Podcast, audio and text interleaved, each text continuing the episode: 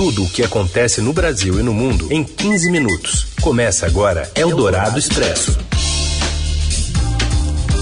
Olá, sejam muito bem-vindos. Eldorado Expresso está no ar. A gente atualiza as notícias importantes, reúne todas elas no meio do seu dia para te apresentar esse cardápio aqui atualizado do que está acontecendo no Brasil e no mundo. Eu sou a Carolina Ercolim, comigo Heisen Abac. Tudo bem, Heisen?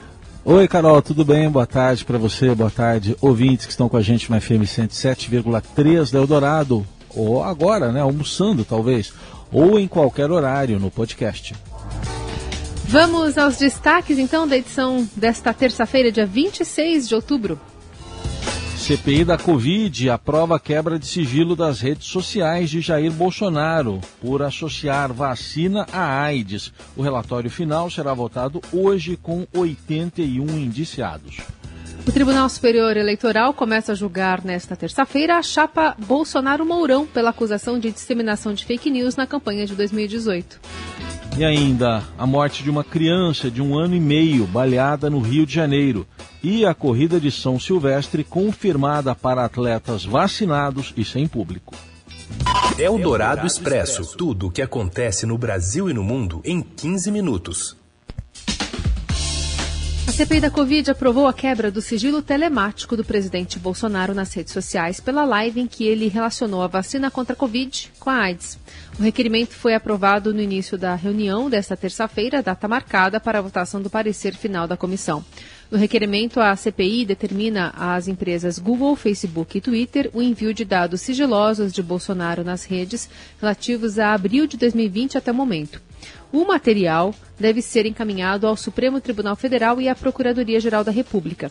Outro requerimento aprovado pede uma investigação pelo ministro Alexandre de Moraes, do STF, relator do inquérito das fake news. A declaração de Bolsonaro, mentirosa, levou Facebook, Instagram e YouTube a retirarem do ar o vídeo da transmissão e foi incluída também no parecer da CPI. A comissão decidiu ainda acionar a Advocacia Geral do Senado, aliás, a Advocacia do, do Senado, para protocolar uma representação contra Bolsonaro no Supremo e na PGR, pedindo uma retratação e a suspensão das contas do presidente nas redes. Na abertura da sessão, o presidente da CPI, Omar Aziz, afirmou que o Congresso, como instituição, precisa tomar uma posição diante das declarações de Jair Bolsonaro. O presidente é uma instituição. A presidência não é um cargo de boteco, em que você fala o que quer, tomando cerveja e comendo churrasquinho. Também na abertura dos trabalhos, o senador Fabiano Contarato voltou a defender o indiciamento de Jair Bolsonaro por genocídio de povos indígenas. Essa imputação e a de homicídio qualificado foram retiradas pelo relator Renan Calheiros, que acusa Bolsonaro de nove crimes na pandemia. O senador Fabiano Contarato apresentou os argumentos para a reinclusão da referência a genocídio no relatório que será votado hoje. Aqui na CPI vigora o princípio do indúbio pró societar. Na dúvida, eu tenho que proteger a sociedade. Se o Ministério Público entender que deve, o crime contra a humanidade absolve o genocídio de povos indígenas, perfeitamente eu estarei aqui como defensor da democracia atendendo. Mas nesse contexto eu faço um último apelo. Coloque no relatório de Vossa Excelência o genocídio dos povos indígenas, porque mais de 1.200 indígenas perderam a vida. A senadora Elisiane Gama apresentou um requerimento para uma menção ao trabalho do consórcio de veículos de imprensa. O grupo formado por Estadão, G1, o Globo Extra, Folha e UOL passou a divulgar dados da pandemia em junho do ano passado, após o governo tentar esconder as informações. Foi essa informação, foi essa comunicação que pautou, que deu uma referência para várias políticas restritivas em relação à locomoção, que foi fundamental para a redução da quantidade de mortes. Não é? Muito embora a gente saiba que esse número poderia ter sido bem menor, dada a ação do governo federal se fosse diferente.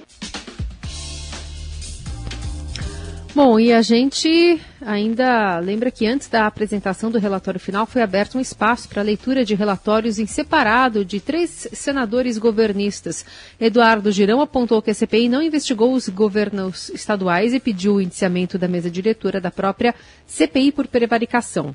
Senhor presidente, o senhor disse que tentou trazer governadores e tudo, que essa CPI ela cumpriu o seu papel. Me permita discordar. Acredito que essa CPI deixou a desejar com relação ah, já que o STF, que mandou esse Senado abrir essa CPI, nós deveríamos, pelo menos, ter alternativas, chamar secretários de saúde aqui.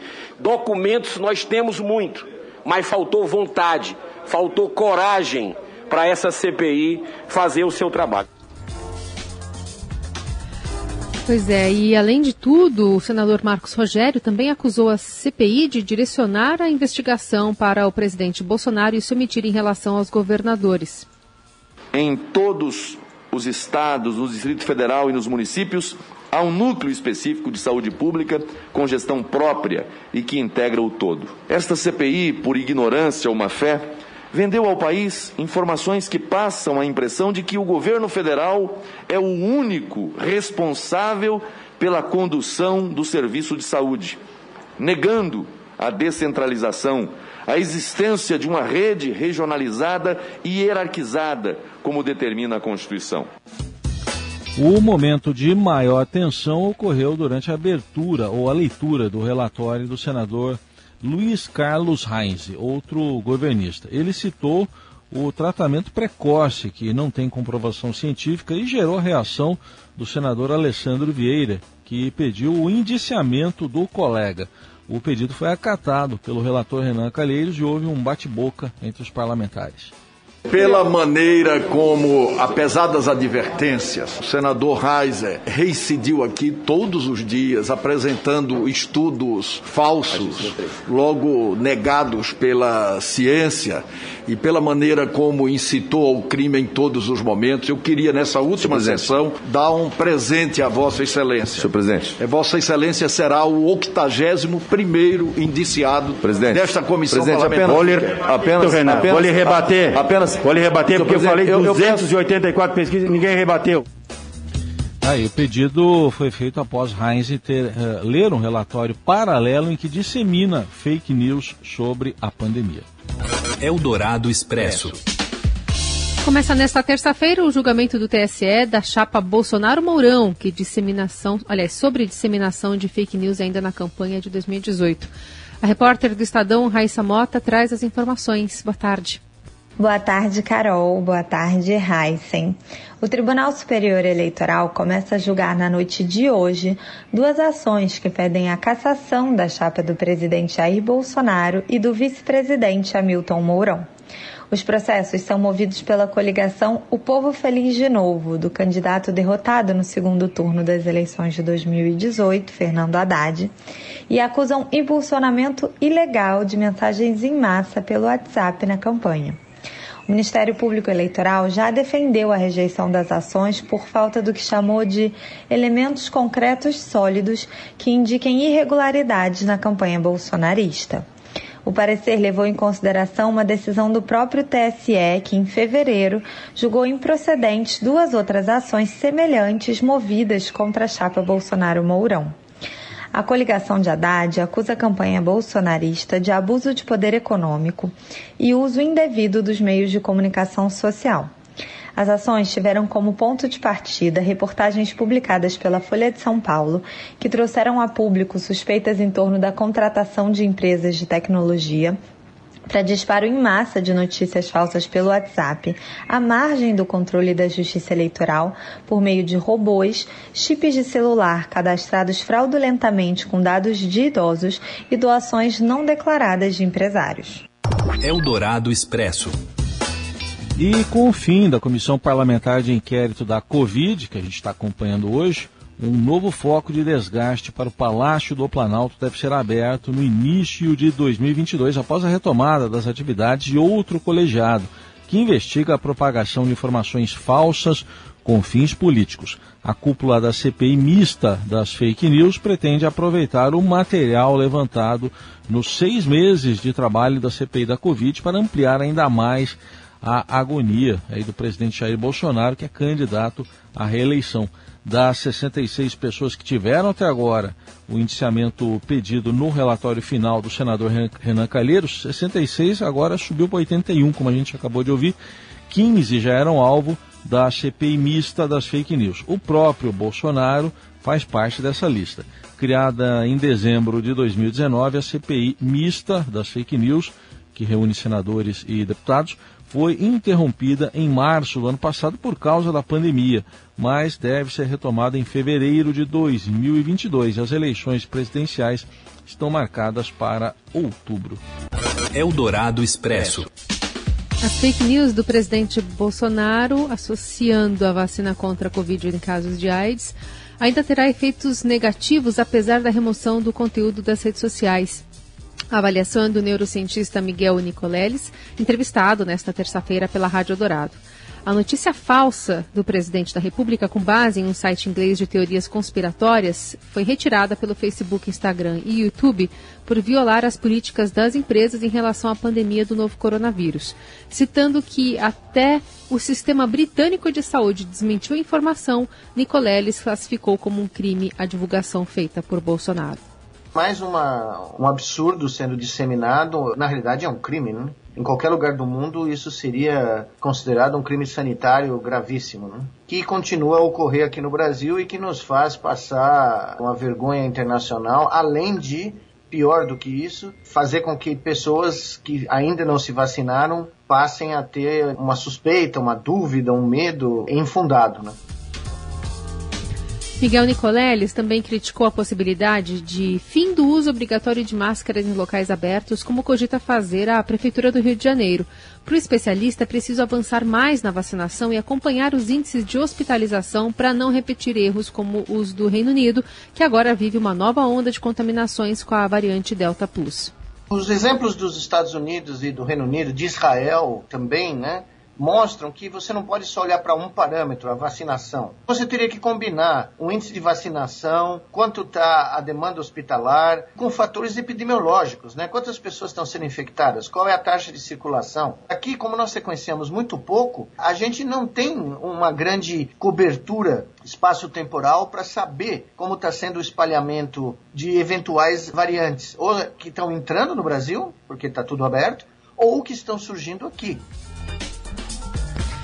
Ao aceitar a situação do Reino Unido, o neurocientista ainda recomendou cautela com a realização de festas de fim de ano e com o carnaval programado para fevereiro do ano que vem. Na entrevista à Rádio Eldorado, que aliás você pode acompanhar no site da rádio eldorado.com.br, Nicoleles também disse que as conclusões da CPI da Covid ainda não são definitivas e defendeu a instalação de uma comissão da verdade, formada por cientistas nos moldes da que investigou crimes cometidos durante a ditadura militar. Eu defendo a posição que nós deveríamos ter uma comissão da verdade da pandemia, independente, sem políticos envolvidos, só com especialistas, cientistas brasileiros das diversas áreas importantes para analisar o efeito da pandemia, inclusive com convidados, cientistas internacionais que pudessem participar desse esforço. Então eu acho que a CPI ela iniciou esse processo, mas ela está longe de ser a palavra final definitiva. Eldorado Expresso. E agora nós falamos do caso de um menino de um ano e meio que morreu balhado enquanto cortava o cabelo. E teve outra criança de três anos que também foi baleada e encaminhada a um hospital na região de Mesquita, no Rio de Janeiro. Os detalhes vêm de lá, com Márcio Dozan. Olá Carol, olá olá a todos. Um menino de apenas um ano e meio e outras duas pessoas morreram na tarde dessa segunda-feira atingidas por tiros de uma barbearia em Mesquita, na Baixada Fluminense. Além dos três, uma criança de três anos também foi baleada e foi encaminhada a um hospital da região.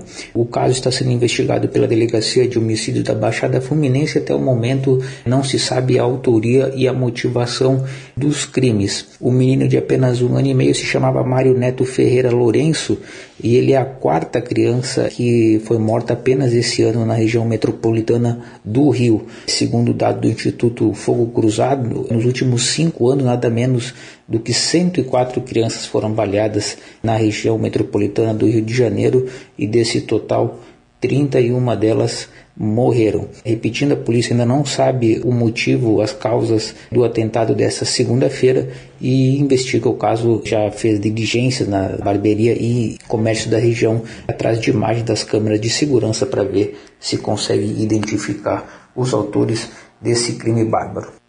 Eldorado Expresso. De volta com o Eldorado Expresso, as notícias importantes do dia. Vamos falar sobre futebol?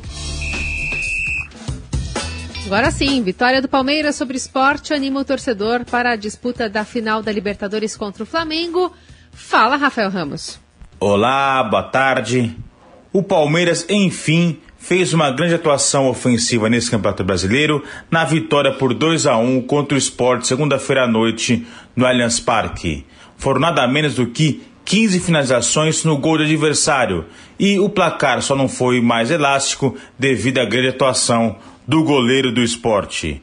O que importa mesmo é que o resultado enche o torcedor de confiança para o jogo que realmente importa nesta reta final da temporada, que é a final da Libertadores contra o Flamengo lá em Montevidéu, no Uruguai. Até porque o time está muito distante da briga pelo título do Campeonato Brasileiro. Apesar da vice-liderança, são 10 pontos a menos do que o líder Atlético Mineiro, que caminha passos largos para conquistar o título nacional depois de 50 anos.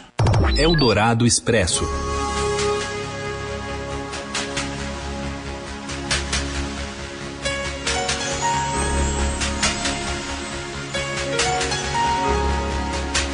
Movimentos sincronizados lentamente, braços e pernas, para a gente falar da cancelada no ano passado a tradicional corrida de São Silvestre.